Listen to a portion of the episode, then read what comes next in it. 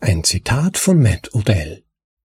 Meine optimistischste Sicht auf den Datenschutz und Privatheit klingt sehr pessimistisch.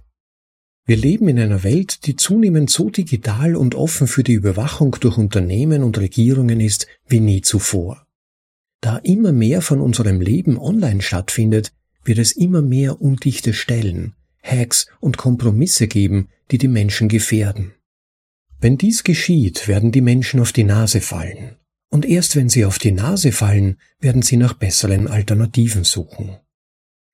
Es ist wichtig, dass wir ihnen die Werkzeuge und Ressourcen zur Verfügung stellen, damit sie diesen Plan auch tatsächlich umsetzen können. Aber leider glaube ich, dass die meisten Menschen erst dann aufwachen werden, wenn sie sich verbrannt haben. Nicht jeder hat die Zeit, sich laufend die besten Bitcoin-Artikel durchzulesen. Aber zum Glück gibt es uns. Wir lesen sie dir vor übersetzt in die deutsche Sprache, zum bequemen Anhören, ob unterwegs oder daheim. Das ist ein bitcoinaudible.de Anhörartikel.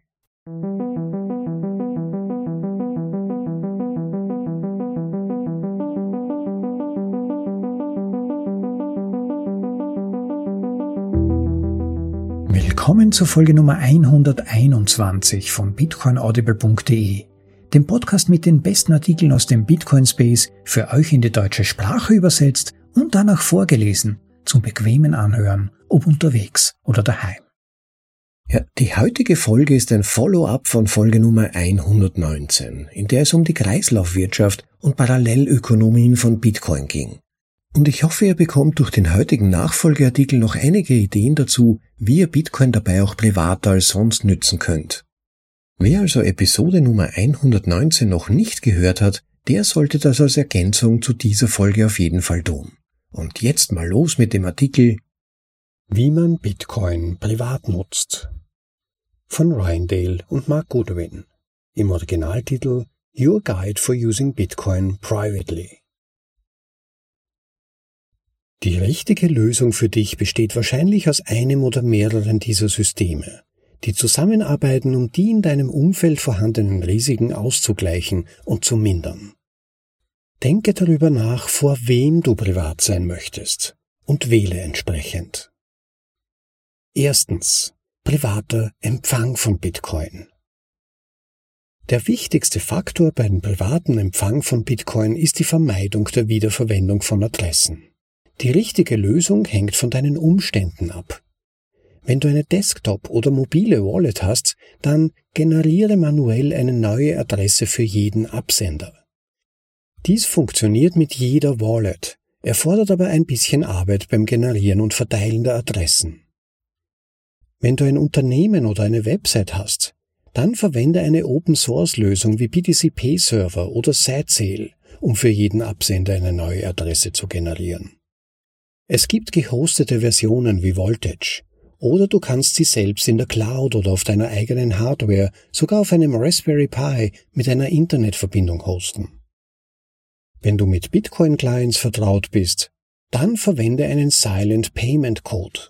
Damit kannst du etwas veröffentlichen, das wie eine statische Adresse aussieht, aber dem Zahler eine einmalig zu verwendende Adresse generieren lässt, an die er senden kann. Wir empfehlen Samurai Wallet für Android oder Sparrow für Desktop. Und biete Lightning-Zahlungen an. Die Bolt 12 Unterstützung in CLN, also Core Lightning, ermöglicht statische und privatere Angebote. Alternativ werden Lightning-Adressen von LND unterstützt. Zweitens. Maximiere die Privatsphäre deiner Bitcoins.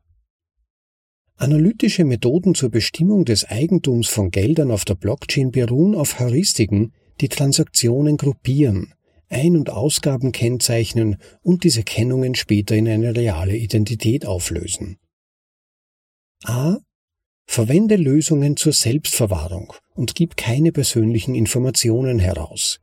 Wenn du Geld an eine Börse, also einen Exchange sendest, der deine Identität kennt, kann dieser ziemlich sicher sein, dass die Transaktionen auch dir gehören. B. Von dort aus können die vorangegangenen Transaktionen analysiert werden. Dies wird so lange wiederholt, bis eine Transaktion ein bekanntes Unternehmen betrifft. Eine Möglichkeit zur Verbesserung der Privatsphäre besteht darin, Transaktionen so durchzuführen, dass der Erfolg der probabilistischen On-Chain-Analyse verringert wird. Es gibt viele Implementierungen mit unterschiedlichen Mechanismen, um die Teilnehmer zusammenzubringen. Erstens. CoinJoins sind kollaborative Transaktionen, bei denen mehrere Nutzer Inputs und Outputs zu einer einzigen Transaktion beitragen. Join Market ermöglicht einen offenen Markt von Teilnehmern, um Inputs zu kaufen, während Whirlpool und Wasabi zentralisierte Koordinatoren bereitstellen, die eine Gebühr heben. Zweitens, beim Coinswap tauschen zwei Nutzer Coins, die als zwei nicht miteinander verbundene On-Chain-Transaktionen erscheinen. Wenn sie weit verbreitet sind, würden Implementierungen wie Teleport Transaction jede normal erscheinende Transaktion zu einem Coinswap machen. Drittens, das Lightning-Netzwerk erlaubt Submarine Swaps, bei denen On-Chain Bitcoin gegen On-Lightning Bitcoin getauscht werden. Dies erscheint als eine einzige Bitcoin-Transaktion ohne den Austausch von Werten aus dem Lightning-Netzwerk. Drittens. Privates Ausgeben von Bitcoin. Die privateste Art, Bitcoin auszugeben, ist, sie direkt für andere Waren und Dienstleistungen auszugeben. A. Wenn du zu Fiat zurückkehren musst, gibt es privatere Wege als den über eine regulierte und zentralisierte Börse. Es gibt dezentralisierte Börsen wie BISC, die Käufer und Verkäufer von Bitcoin miteinander verbinden und den Austausch gegen eine Vielzahl von vier Zahlungsmethoden vermitteln. B. Achte darauf, welches Zahlungsmittel du wählst. Bei den bequemeren Methoden wie Cell oder Strike musst du immer noch Dokumente vorlegen und mit regulierten Finanzinstituten interagieren. Es gibt auch privatere Methoden wie Bargeld per Post oder Zahlungsanweisungen, die aber oft weniger bequem sind. C. Verwende Bitrefill oder Pay with Moon, um Geschenk- und Prepaid-Debitkarten zu kaufen. Dies ist zwar nicht so bequem wie Bargeld, aber für die Nutzung solcher Dienste ist normalerweise kein Bankkonto erforderlich. Bitcoin ist ein 24-7 globaler Markt und es gibt viele Peer-to-Peer-Märkte, einschließlich Hodel Hodel und ein lokales Bitcoin-Meetup. Das war Wie man Bitcoin privat nutzt von Ryan Dale und Mark Goodwin. Ja, so viel zum Artikel. Vielen Dank an das Bitcoin Magazine für die Veröffentlichung. Diese Vorlesung ist die erste von zweien, in denen es um die Kreislaufwirtschaft von Bitcoin geht und um Fragen der Privatheit. Beide Fragen sind so unglaublich eng miteinander verwoben im Grunde und auch für die Zukunft vermutlich hochrelevant, so dass ich mir gedacht habe, es wäre vermutlich gut, sie zusammenzufassen, habe mich dann aber aufgrund der Länge entschieden, dass es vermutlich gut wäre, wenn man die Inhalte auch ein bisschen setzen lassen kann, vielleicht ein bisschen nachwirken lassen kann und sie deshalb separat zu veröffentlichen. Und ich entschuldige mich schon jetzt mal, dass dann beim zweiten Teil noch einmal dasselbe Kommentar von mir angehängt wird. Das hat vor allem den Grund, weil eben beide Fragen sehr miteinander verwoben sind. Ich auch relativ wenig Zeit habe dieser Tage und mir gedacht habe, ich fasse beide Themen ein bisschen zusammen. Und natürlich könnte es ja auch passieren, dass jemand einfach nur die eine Folge hört, die andere aber nicht oder vielleicht dann erst die zweite, aber die vorige noch nicht gehört hat und auf diese Weise entgeht dann keinem danach Kommentar mit den konkreten Anregungen und auch den Link verweisen. Mir ist einfach wichtig, dass keinem von euch da etwas entgeht, das vielleicht relevant sein könnte. Ja, aber jetzt mal zum Thema selbst, das sogenannte Privatheitsparadox. Ich weiß nicht, ob schon jemand von euch etwas davon gehört hat. Es geht im Grunde darum, dass jeder in der Community zwar behauptet, dass ihm Privatheit wichtig ist, selbstredend, nicht wahr? Aber in der Praxis verhalten sich die meisten dann doch anders. Und zwar so, dass eigentlich kaum Privatheit bei ihren Aktivitäten übrig bleibt. Dabei ist Privatheit einer der Hauptpfeiler für persönliche Souveränität, für die Entwicklung unserer Persönlichkeit und unseres Charakters und für unsere Autonomie. Unterdrückt und vernachlässigt man die Möglichkeit von Menschen, zumindest ein gewisses Mindestmaß an Privatheit in ihrem Leben zu halten, dann bleibt früher oder später von diesen Qualitäten und diesen Hauptpfeilern der Menschlichkeit sehr wenig bis gar nichts übrig. Und insofern wird es den Schutz von Privatheit benötigen, um auch nur im entferntesten eine Chance zu haben, beispielsweise Regierungen zu reformieren, die Wissenschaft voranzutreiben, uns als Spezies, als Menschen weiterzuentwickeln. Wenn ihr nur mal darüber kurz nachdenkt, wie wichtig Privatheit ist. Wir brauchen einen Raum, in dem wir ganz wir selbst sein können. Wir müssen selbst entscheiden können, wie viel von uns wir mit der Welt teilen wollen. Das ist ein ganz wesentliches Element menschlicher Autonomie, der Persönlichkeitsentwicklung und auch der psychischen Gesundheit. Frei damit experimentieren zu können, wie man sein will oder wie man sein kann, ohne daran denken zu müssen, wie das jetzt gesehen oder interpretiert wird von unserer Umgebung. Wenn ihr euch vorstellt, ganz allein in einem Raum zu sein, irgendein Lied zu singen, vielleicht ganz falsch zu singen, oder über einen blöden Witz zu lachen, nackt rumzulaufen oder etwas Verbotenes anzusehen, und was es für einen Unterschied macht, wenn wir dabei beobachtet werden würden oder uns auch nur beobachtet fühlen würden. Das ändert unser Verhalten fundamental. Das ändert unseren Referenzrahmen. Und plötzlich betrachten wir uns dann selbst quasi von außen und wir überlegen, wie wir wahrgenommen werden. Wir brauchen einen kleinen privaten Platz für uns selbst, private Zeit, wo wir uns selbst erfahren können, ohne dass uns jemand bewertet. Zu diesem Thema gab es mal einen bemerkenswerten Vortrag von Glenn Greenwald in den TED Series. Das sind diese kurzen Impulsvorträge von interessanten Wissenschaftlern, Zeitzeugen oder Menschen, die ganz spezifische Erfahrungen in ihrem Leben gesammelt haben, die mittlerweile leider ein bisschen politisiert sind und zum Teil ein bisschen missionarisch wirken. Aber es gab auch eine Zeit, in der wirklich so gut wie jeder Vortrag wirklich einzigartig war und hochbrisant und spannend und eben wie gesagt auch den von Glenn Greenwald mit dem Titel Why Privacy Matters. Wer noch nicht gehört hat, wen aber das Thema an sich interessiert, ich werde den Vortrag in jedem Fall in den Shownotes zu dieser Episode auf unserer Website bitcoinaudible.de verlinken, denn in ihm erklärt Glenn Greenwald wirklich eindrücklich, wie wichtig Privatsphäre für uns alle ist und vor allem aber für unsere Gesundheit auch wichtig ist. Und er spricht darin auch über die Rolle des Überwachungsstaates und das Design des sogenannten Panoptikums, wenn ihr davon noch nicht gehört habt, das Panoptikum ist ein Modell gewissermaßen von einem Gefängnis, in dem jede Person ständig von einem zentralen Punkt, einem Turm aus überwacht werden kann. Aber eines der Schlüsselelemente des Panoptikums war, dass das Design so war, dass die Gefangenen nicht in das Panoptikum sehen konnten, also nicht die Beobachter sehen konnten. Sie konnten also nicht sehen, ob sie beobachtet werden oder nicht. Das heißt, sie mussten letztendlich im Zweifel annehmen, dass sie zu jedem Zeitpunkt beobachtet wurden. Das wurde also zu einem Gefängnis für den Verstand, niemals etwas zu tun, für das man verurteilt werden konnte. Und das, das ist die ultimative, das ultimative Tool zur Kontrolle der Bevölkerung. Gemäß Michel Foucault, der in diese Richtung geforscht hat. So können Menschen in die Konformität manipuliert werden. So können Menschen gleichgeschaltet werden statt sie selbst zu sein, indem man ihnen die Möglichkeit nimmt, sich offen auszudrücken, also sich so zu zeigen, wie sie wirklich sind. Aber eigene Gedanken verfolgen zu können, so sein zu können, wie man wirklich ist, das ist ganz wichtig, eine Grundvoraussetzung sogar dafür, um auch Großes entwickeln zu können, Neues entwickeln zu können. Weil nur in unserer Individualität werden wir besonders stark. Nur dort können wir zur Höchstform auflaufen. Da suchen wir dann normalerweise nach etwas, das in irgendeiner Weise bedeutsam und wertvoll für uns ist. Und davon können dann häufig in weiterer Folge auch andere profitieren.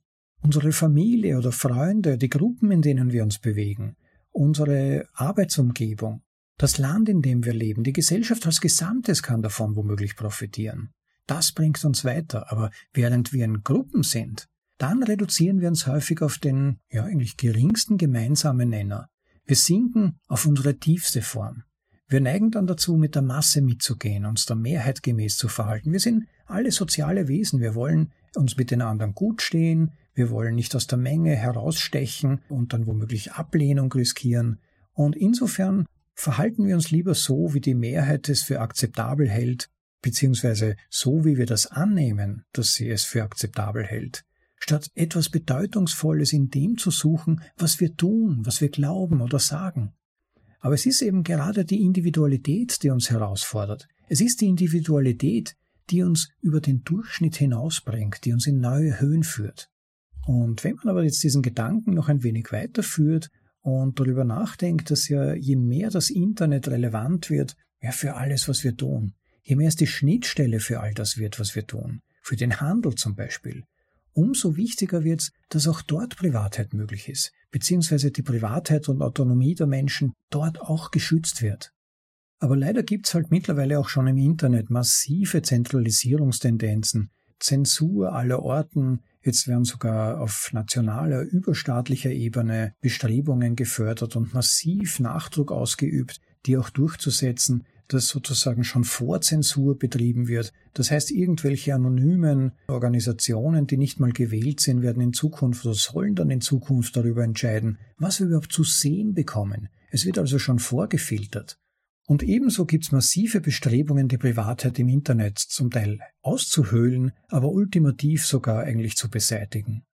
Und wie immer werden dann düstere Bedrohungsszenarien angeführt, warum das so sein muss, warum das unvermeidlich wäre angeblich. Und es ist ja auch nicht so, dass Bedrohungen nicht existieren würden. Die Frage ist nur, wer der Richter sein sollte darüber, was erlaubt sein soll und was nicht. Oder ob die Einrichtung so eines Panoptikons im Internet, wo man in gewisser Weise bei jedem Mausklick, den man tut, überlegen müsste, ob der jetzt womöglich illegal sein dürfte. Ich habe jetzt kürzlich gelesen, dass in einem amerikanischen Bundesstaat falsches Gendern zukünftig eine Straftat sein soll oder dass zum Beispiel empfundene Hassreden, also wenn jemand sich durch Worte eines anderen attackiert fühlt, Gewalt an sich ausgeübt nur empfindet, das soll auch straffällig werden.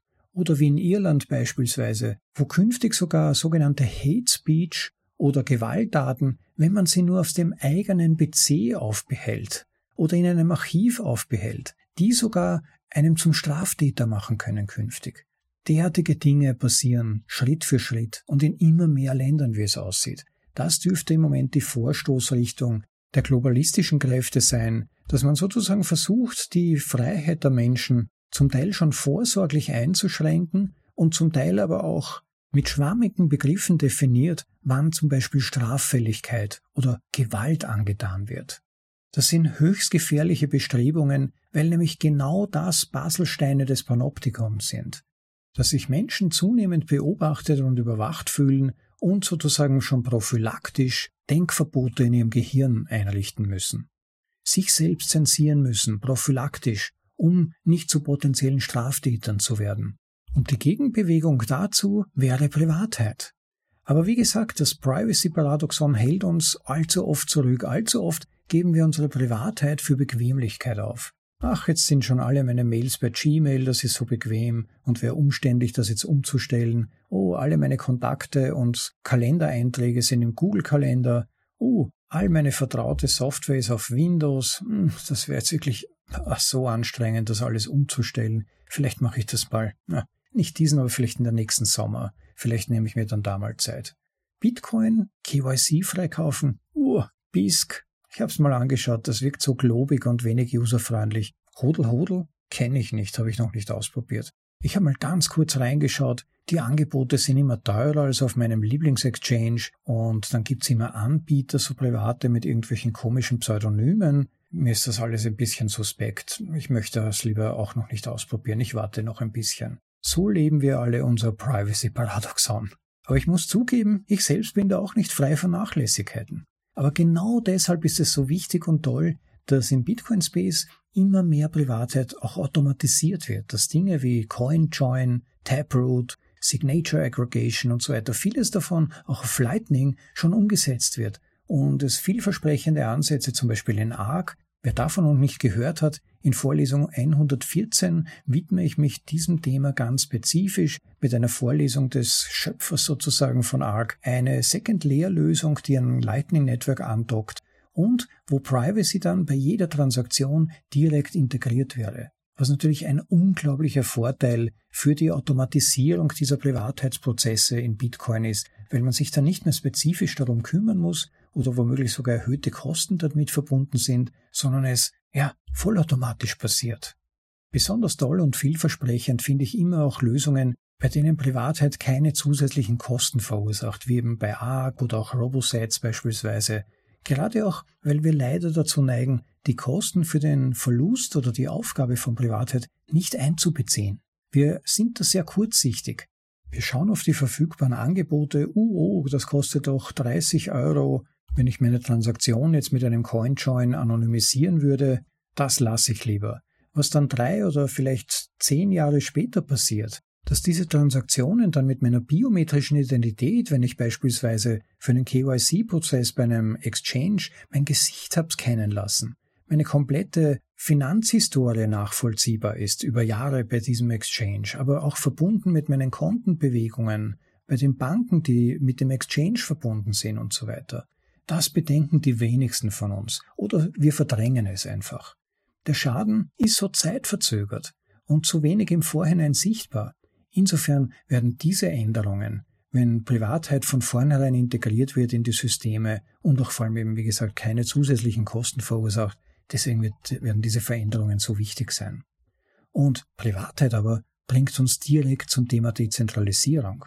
Denn wenn wir an die Anfänge der Kryptographie denken und die Versuche, Internetgeld für Menschen zu entwickeln, zurückdenken, das ist immer wieder gescheitert, weil dann einfach die Regierungen hergekommen sind und gesagt haben, selbst Geld drucken, das geht nicht. Und diese Leute dann, die an der Entwicklung beteiligt waren, zum Teil ins Gefängnis geworfen haben, wie beispielsweise bei eGold. Übrigens, wen von euch die Geschichte der Kryptowährungen bis Bitcoin interessiert, dem kann ich die Vorlesung von Gigis Artikel Bitcoin ist eine Idee, das war Folge Nummer 4, ganz am Anfang unseres Podcasts vorgelesen, sehr empfehlen. Da erzählt Gigi und erklärt, wie die Kryptowährungen entstanden und Hürde um Hürde genommen haben mit immer wieder neuerlichen Fehlversuchen, bis es Satoshi schließlich gelang, Bitcoin zu entwickeln. Der Durchbruch gelang. Es ist immer wieder gescheitert, bis die maximale Dezentralisierung gelang. Das war der Durchbruch bei Bitcoin. Bitcoin kann niemand einfach abschalten. Deshalb ist es so wichtig, die Bedeutung der Dezentralisierung für Unzensierbarkeit und für Autonomie zu realisieren. Aber nun, während der letzten Jahre vor allem, wird unsere Aufmerksamkeit immer mehr auf die Probleme der Zentralisierung in anderen Bereichen unseres Lebens als nur dem des Geldes gelenkt. Warum also dieses Wissen, diese Realisierung, wie wichtig Dezentralisierung für unsere Autonomie ist, nicht auch da nützen? Denn ich bin überzeugt, dass vermutlich einer der wenigen Auswege, der uns bleibt, in Zukunft nicht über ein gewisses Maß hinaus erpressbar zu sein durch den Staat, vielleicht sogar globalistische Regierungen oder NGOs, die über massive Regelungen unsere Freiräume immer mehr einengen, dass einer der wenigen Auswege dafür ist, auch das eigene Leben immer mehr zu dezentralisieren, um die Abhängigkeiten, an denen es hängt, so gut wie möglich zu reduzieren. Und Bitcoin ist ein Schritt davon. Bitcoin kann man überall hin mitnehmen, von heute auf morgen. Man braucht als Beispiel nur einen Blick in die Länder machen, in denen Menschen aktuell tatsächlich flüchten müssen. Wenn Sie über Bitcoin verfügen, können Sie Ihre Wallet, Ihren Besitz, Ihr erarbeitetes Vermögen überall hin mitnehmen von heute auf morgen und reduzieren die Kosten und die Zeit enorm, diesen Schritt zu tun. Denn sonst wäre es unglaublich aufwendig natürlich, sich von einem Land ins andere zu begeben und alles mitzunehmen, was einem gehört, vor allem wenn es sich tatsächlich um eine echte Flucht handelt und nicht nur um eine gezielte Auswanderung. Und ich kann dann dort genau über denselben Wert verfügen, den erarbeiteten, über den ich davor vor meiner Flucht verfügt habe. Und auf lokaler Ebene bedeutet Dezentralisierung beispielsweise eben parallele Strukturen zu den vorhandenen zu entwickeln und auch nutzen zu können. Das heißt, statt komplett abhängig davon zu sein, was, dass man in den nächsten Supermarkt eingelassen wird, die wichtigsten Lebensmittel auch direkt am besten bei lokalen Erzeugern kaufen zu können. Und das heißt wiederum, sich auch im Alltag weniger von Supermärkten abhängig zu machen, sondern sukzessive Kontakte und Netzwerke suchen und selbst mit ausbilden diese Netzwerke, um im Worst-Case-Szenario darauf zurückgreifen zu können. Erinnert euch an Corona. In welche Geschäfte hättet ihr ohne sogenannten grünen QR-Code noch gehen können? In den Supermärkten, Shopping Malls, auch in den meisten Restaurants war das nicht mehr möglich.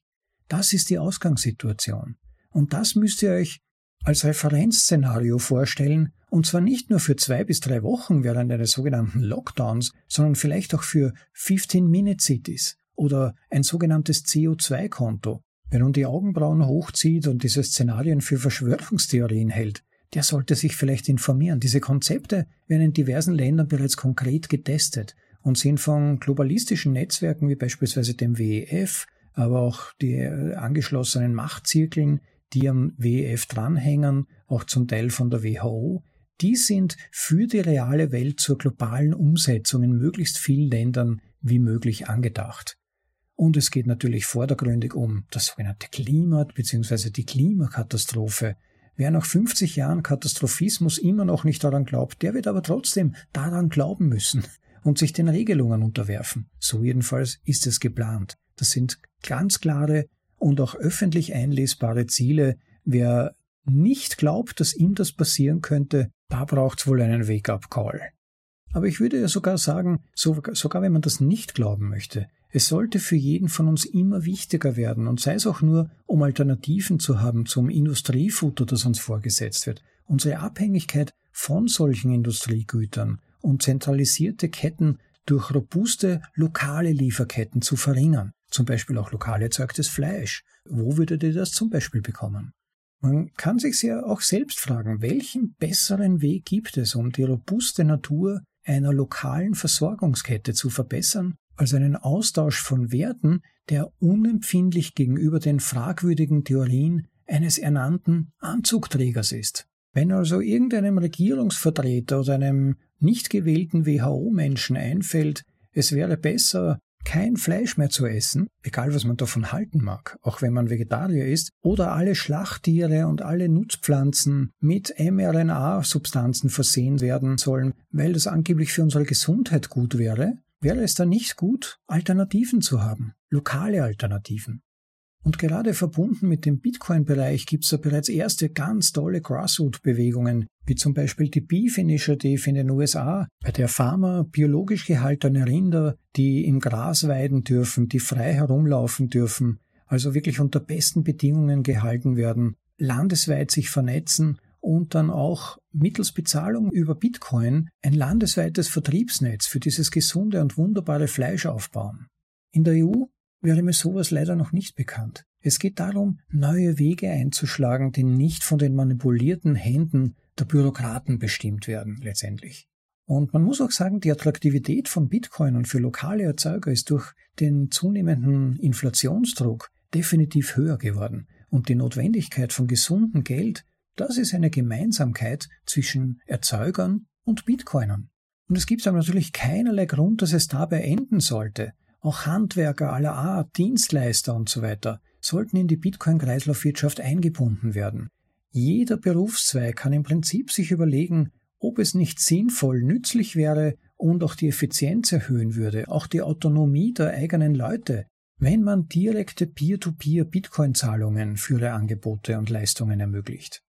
Und die Gelegenheit für die Integration von Händlern in die Bitcoin-Wirtschaft ist jetzt mit Lightning Network, das ja sofortige Bezahlung inklusive Settlement, also endgültige Buchung ermöglicht, und das bei nahezu Gebühren von Null, keiner Möglichkeit zur einseitigen Zahlungsrückabwicklung und wesentlich besser als alle sonstigen Bezahlsysteme über Drittanbietern, das ist nun möglich geworden und einfach durchführbar. Es gibt BTC Pay Server, es gibt Apps, die einfache Zahlungen ermöglichen. Es gibt eigentlich keinen Grund mehr, warum beispielsweise Dienstleister, Handwerker und so weiter ihre Angebote, Produkte und Dienstleistungen nicht bereits über Bitcoin-Zahlungen anbieten können. Was halt auch noch viel zu wenig Menschen tatsächlich verstehen, aber Bitcoin so unglaublich auszeichnet, ist, dass die Energie, die durch den Proof of Work verbraucht wird, Bitcoin mit der physischen Welt verbindet. Und als Menschen, die die Einführung von Bitcoin vorantreiben wollen, müssen wir Bitcoin auch mit der physischen Welt durch unsere Befürwortung und Allianzen verbinden. Das ist, glaube ich, ein Ziel, wo sich jeder von uns fragen sollte, wie kann ich mit meinen Dienstleistungen, den Produkten, die ich anbiete, der Arbeit, die ich für andere tue, wie kann ich da Bitcoin integrieren, zumindest eben als parallele Möglichkeit zu den bestehenden Systemen? Und umgekehrt aber auch, wenn es gewisse Geschäfte gibt, gewisse Handwerker, Dienstleister, Produktanbieter, Kreative, was auch immer, die ich öfters nutze, warum nicht auch zwischendurch immer wieder mal fragen, wie schaut's aus? Wann bietest du, wann bieten Sie Bitcoin-Zahlungen an? Ich würde gern mit Bitcoin bezahlen. So kann jeder von uns dazu beitragen, dass dieser Fleckerlteppich der Möglichkeiten mit Bitcoin bezahlen immer dichter wird und schließlich tatsächlich ein Leben mit Bitcoin ermöglicht. Selbst wenn die sonstigen Bezahlsysteme nicht mehr funktionieren, nicht mehr für uns funktionieren allgemein oder nicht mehr für Einzelne von uns funktionieren, dass wir da auch die Möglichkeit haben, einander zu unterstützen und aber auch unsere Individualität leben können, unsere Autonomie leben können, echt souveräne Individuen werden können. Lasst euch das mal durch den Kopf gehen, Leute. Schaut euch die Links an, auf die im Eintrag zu dieser Episode verwiesen wird. Und bei dieser Gelegenheit, ich habe mal in meine Referweise auf Hodel Hodel geschaut da muss ich sagen, ihr seid wirklich nachlässig, liebe Leute. Es kann doch nicht sein, soweit ich gesehen habe, war die letzte Anmeldung bei Hodel Hodel über meinen Reflink vor einem halben Jahr. Es kann doch nicht sein, dass alle von euch schon einen Hodel Hodel Account haben. Nutzt Hodel Hodel, Leute. Eine wirklich ganz, ganz praktische Möglichkeit, an KYC-freie Bitcoin zu kommen, zu einem relativ geringen Premium, meistens sind so zwei bis fünf Prozent mehr, die man zahlen muss. Aber dafür kann man das direkt über, die, über das eigene Bankkonto machen, direkt Peer-to-Peer -Peer zahlen und hat es mit Verkäufern in aller Regel zu tun, die auch schon viele, viele Trades gemacht haben, ein hohes Vertrauensrating haben und hat dann innerhalb von ein bis zwei Tagen seine KYC-freien Bitcoin direkt in seiner Wallet. Es ist wirklich ein tolles Service. Probiert's mal aus. Und wenn ihr eben den Reflink, der unterhalb dieser Episode angeführt sein sollte, aber auch auf unserer Website zu finden ist, nutzt, dann spart ihr bei den ersten Trades sogar zusätzlich Spesen. Also nutzt den Reflink, schaut dort mal rein, meldet euch an. Und sei es auch nur für den Fall der Fälle, dass ihr dann dort schon einen Account habt und probiert mal ein oder zwei Trades aus. Es muss ja nicht viel sein. Man kann schon ab 50 Euro oder sogar geringere Beträge mal einen Testkauf absolvieren, schauen, wie es klappt und dann tiefer einsteigen, wenn man das Gefühl hat, ja, das passt, das funktioniert so. Es ist auch hochgradig sicher, weil die Trades über Multisig-Verfahren abgewickelt werden. Das heißt, wenn man beispielsweise Bitcoin kauft, dann muss der Verkäufer zunächst mal die Bitcoin in eine Escrow-Wallet transferieren, wo sie dann gesperrt sind. Dann überweist man das Fiat-Geld und wenn der Eingang des Geldes bestätigt wurde, werden die Bitcoin automatisiert zur Transaktion an die eigene Wallet freigegeben. Das heißt, man geht eigentlich kein Risiko ein, denn wenn es zu einem Disput kommen würde und der Verkäufer beispielsweise angeben würde, er hätte das Geld nicht erhalten, man das aber nachweisen kann, würden dann die Bitcoin doch durch das Service von Hodel Hodel automatisch in die eigene Wallet transferiert. Und umgekehrt, auch für Verkäufer gibt es große Sicherheit, weil sie ja auch die Bitcoin erst freigeben müssen, nachdem tatsächlich das Fiat-Geld auf ihrem Konto eingegangen ist. Also ein System, das alle Möglichkeiten von Bitcoin optimal utilisiert, um solche Trades abzuwickeln und meiner Erfahrung zufolge eines der besten Service, um an KYC-freie Bitcoin, maximal KYC-freie, denn natürlich sind die Transaktionsdaten auf dem Bankweg bekannt, aber sie sind ja auch nicht benannt und da steht nirgends Hodel Hodel oder Bitcoin-Kauf, sondern es ist anonymisiert. Das heißt, der Bank gegenüber ist ja nicht jetzt ohne weiteres transparent, wofür dieses Geld tatsächlich verwendet wurde. Also da müsste schon jemand gezielt nachforschen. Insofern ist es eine ganz bequeme und super easy Möglichkeit aus meiner Sicht. Ich habe schon fast unzählige Käufe damit abgewickelt, auch zum Teil einige Verkäufe, und es hat kein einziges Mal ein Problem gegeben. Ein ganz tolles System und es sollte dem auf jeden Fall mal eine Chance geben. Und wie gesagt, wie schon oft in den Vorlesungen erwähnt, KYC-freie Bitcoin werden in Zukunft aus meiner Sicht ganz enormen Bedeutung gewinnen. Niemand möchte seine kompletten Bitcoin-Besitz transparent bis in alle Ewigkeit womöglich in latent unsicheren Datenbanken gespeichert wissen. Ja, so viel mal zur heutigen Vorlesung und auch zur Vorlesung des speziellen Artikels zur Privacy. Ich danke nochmal dem Bitcoin Magazine für die Veröffentlichung und auch den beiden Autoren, die diese Artikel möglich gemacht haben. Bitcoin Magazine immer wieder empfehlenswert für gute und lesenswerte Artikel, aber keine Sorge, wenn ihr keine Zeit dafür habt. Wir suchen die besten davon für euch heraus und lesen sie euch vor. Zum bequemen Anhören, ob unterwegs oder daheim. Ja, liebe Leute, das war's mal für heute. Vergesst bitte nicht, ein Like zu hinterlassen, wenn euch diese Vorlesung gefallen hat, ihr sie für relevant haltet. Auf keinen Fall auch den Podcast zu abonnieren, damit ihr keine Folge verpasst. Bitte tut das, wie schon mal erwähnt, auch auf YouTube. Dort ist ja unser geheimes Ziel, bitte nicht weitererzählen, dass wir bis Ende des Jahres 1000 Abonnenten erreichen, damit auch YouTube uns mal ein bisschen helfen muss. Insofern wäre es da ganz nett, wenn ihr mal auf YouTube geht, unseren Channel sucht. Man kann auch einfach eingeben youtube.com slash at bitcoinaudible.de ohne Punkt oder sonst ein Zeichen dazwischen. Also youtube slash at bitcoinaudible.de und dort klickt dann bitte den Abonnieren-Button. Ja, und diejenigen von euch, die wir besonders lieben, sind natürlich die, die das Value for Value Prinzip verstanden haben und diesem auch folgen. Value for Value, das ist das Prinzip, dass wenn man Wert durch etwas erfährt, in das jemand Arbeit und Zeit investiert hat, auch Wert in Form von Arbeit und Zeit slash Geld zurückgeben sollte. Damit sich's für die andere Seite auch in gewisser Weise rentiert und sie motiviert wird, weiteres zu erzeugen und zur Verfügung zu stellen. Ich denke, dieses Prinzip sollte nachvollziehbar sein, gerade auch angesichts der Tatsache, dass wir werbefrei die Podcasts halten und uns wirklich bemühen, guten Content zu liefern, der auch für euch Wert bietet. Und ich hoffe, auch diese Vorlesung hat euch Wert gebracht. Wenn sie das getan hat, bitte seid so nett, unterstützt sie entweder durch Nutzung der Podcast 2.0 Apps, in der ihr dann regelmäßig Sites übermitteln lasst, während ihr zuhört, oder aber einfach durch Transaktionen von Bitcoin bzw. Sites über eure Lightning Wallets. Nutzt sie gern, um sie mal zu testen. Schaut mal, ob das funktioniert und nutzt die unterhalb der Podcast-Episode im Begleittext angeführten Links oder auch auf unserer Website, auch dort wird darauf verlinkt, auf unsere Lightning Wallet und schickt uns Sites. Je mehr, desto besser. Je mehr schickt, umso mehr unterstützt ihr den Podcast und auch ganz offen gesagt, das sind die Motivationsboosts, die mich auch dann immer wieder antreiben, die nächste Folge aufzunehmen dann zu bearbeiten, nachzueditieren, um sie euch in möglichst guter Qualität zur Verfügung stellen zu können und das auch möglichst bald. Also gebt eurem Herzen bitte einen Stoß und schickt Sites. Danke vielmals. Und last but not least, bitte vergesst auch nicht den Podcast weiter zu empfehlen. Noch viel zu wenige Leute kennen ihn, habe ich mir sagen lassen. Insofern jeder von euch, der in seinem Netzwerk schauen kann, dass zumindest alle mal davon gehört haben, hilft tatkräftig mit, damit immer mehr Leute substanzielle Informationen zu Bitcoin erhalten und sich fortbilden können, während sie Sport machen, während sie auf dem Arbeitsweg sind und so weiter. Und immer wieder höre ich auch, dass viele überrascht sind, wie angenehm und bequem und praktisch das ist, sich einfach die besten Artikel aus dem Bitcoin Space tatsächlich einfach anzuhören.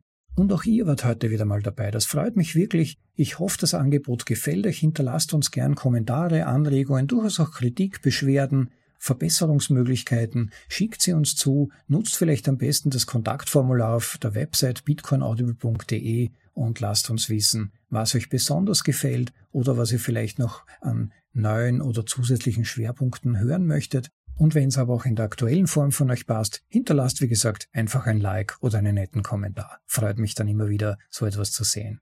Liebe Leute, es war schön, dass ihr dabei wart. Ich freue mich schon auf das nächste Mal, hab schon etwas Spezielles für euch vorbereitet, etwas, was ich schon längere Zeit versprochen habe, jetzt mal dann in der Gesamtausgabe, ich verrate aber noch nicht, was es ist, und dann in der übernächsten Folge dann der zweite Teil der Versprochene, wo es speziell um Privatheit geht. Und wo ich mir dann erlauben werde, diesen Kommentar dann nochmal dran zu hängen, einfach zur Ergänzung, gerade auch für die, die die heutige Episode noch nicht gehört haben. Liebe Leute, genießt das Leben, freut euch dran, genießt den Sommer und bis zum nächsten Mal. Ciao, euer Rob.